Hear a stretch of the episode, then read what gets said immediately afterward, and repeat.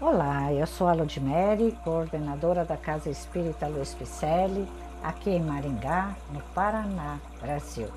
Eu estou fazendo a leitura de mensagens ditadas pelo Espírito Emmanuel, que se encontram no livro Justiça Divina, que foi psicografado por Francisco Cândido Xavier.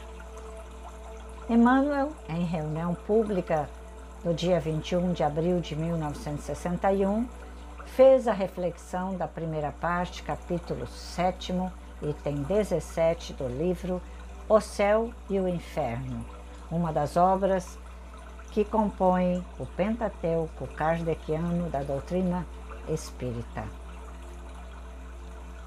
O capítulo de hoje intitula-se Na Luz da Reencarnação.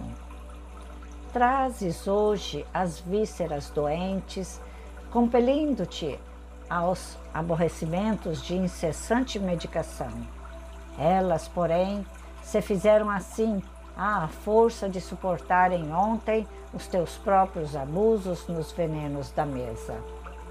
Trazes hoje o corpo mutilado, obrigando-te a movimentos de sacrifício. Tens, no entanto, o carro físico, desse modo, por lhes haveres gasto. Ontem e esse, ou aquele recurso em corridas à delinquência. Trazes hoje o cérebro hebetado, dificultando-te as expressões. Mas isso acontece porque ontem mergulhavas a própria cabeça em clima de trevas. Trazes hoje a carência material por sentinela de cada dia. Contudo, ontem atolavas o coração no supérfluo, articulado com o pranto dos infelizes. Trazes hoje na própria casa a presença de certos familiares que te acompanham à afeição de verdugos. Entretanto, são eles, os credores de ontem, que surgem no tempo pedindo contas.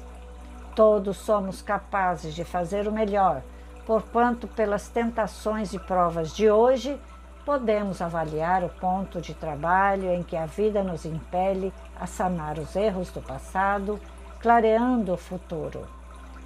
Perfeição é a meta, reencarnação é o caminho, e toda falha na direção de obra perfeita exige naturalmente corrigenda e recomeço.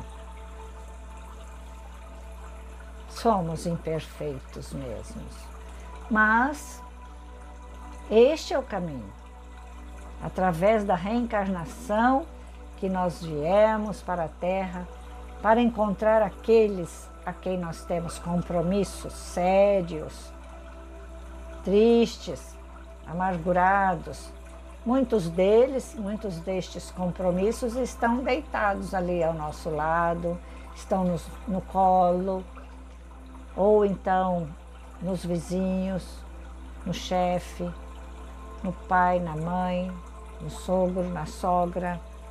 Sim, Jesus não disse assim, antes de virdes, depor os seus, as suas oferendas em meu altar, e de ter com vossos inimigos, enquanto estáis a caminho com ele? Essa é a frase mais ou menos assim que Jesus disse.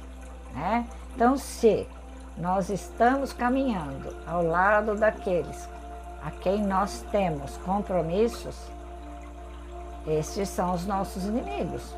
Muitos deles verdugos, como disse aqui, e que precisamos estabelecer o perdão, pedir o perdão, estabelecer o servir, para cada um deles e principalmente o amar.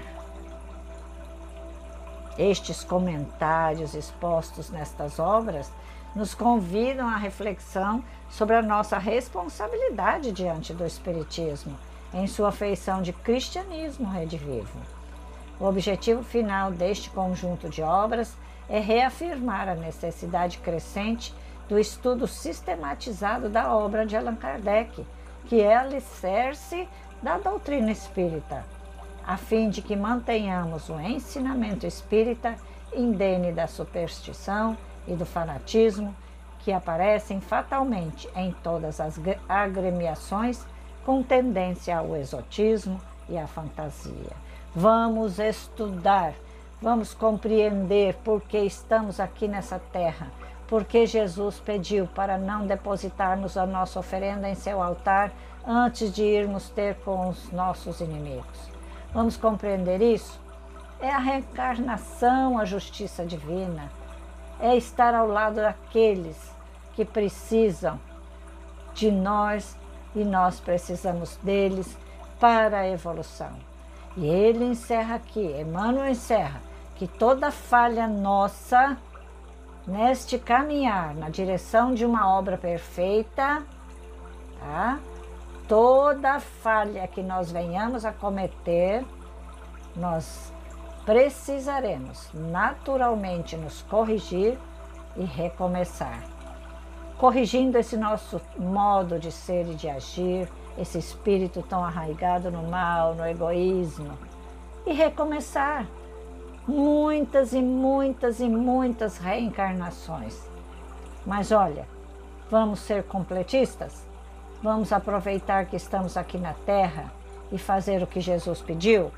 e sair desta terra quando desencarnarmos, seres completos em sua caminhada, em sua trajetória da reencarnação.